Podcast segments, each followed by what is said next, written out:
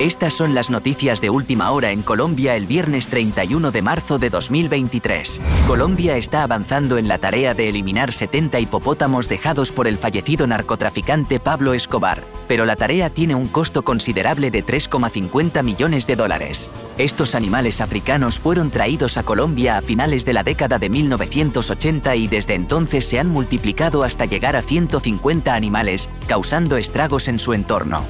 Las autoridades planean capturar y trasladar casi la mitad de ellos, con 10 yendo a un santuario en el norte de México y 60 a India. Ernesto Zazueta, el dueño del santuario mexicano, estima que la operación costará 3,50 millones de dólares. Los hipopótamos fueron declarados especie invasora el año pasado, pero el plan de traslado se ve como una medida para salvarles la vida.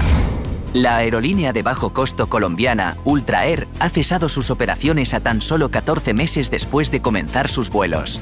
La aerolínea había estado volando a ciudades en toda Colombia con una flota de seis aviones Airbus A320. La aerolínea citó el aumento del costo del combustible y las tasas de cambio extranjeras como las razones de su fracaso, así como el colapso de Viva Air el mes pasado. El gobierno colombiano ha dicho que la incapacidad de Ultra Air para recaudar capital adicional es la causa de su fracaso. Ultra Air es la cuarta aerolínea latinoamericana en cerrar este año, después de los cierres de Viva Air Colombia, Viva Air Perú y Aeromar el mes pasado.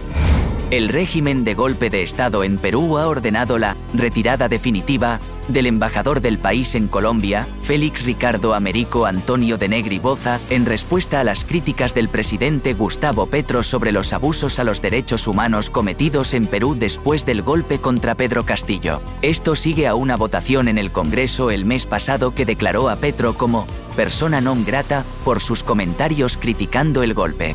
El uso de la fuerza excesiva por parte del régimen contra las protestas y huelgas contra el golpe ha resultado en más de 60 muertes desde diciembre. El régimen es muy impopular, con una tasa de desaprobación del 77% entre los peruanos.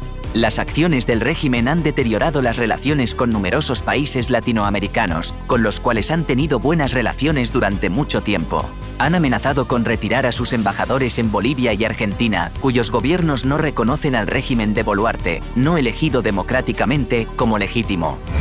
Para obtener más noticias de última hora en Colombia, simplemente busque Auscast Colombia News Headlines en su aplicación de podcast favorita.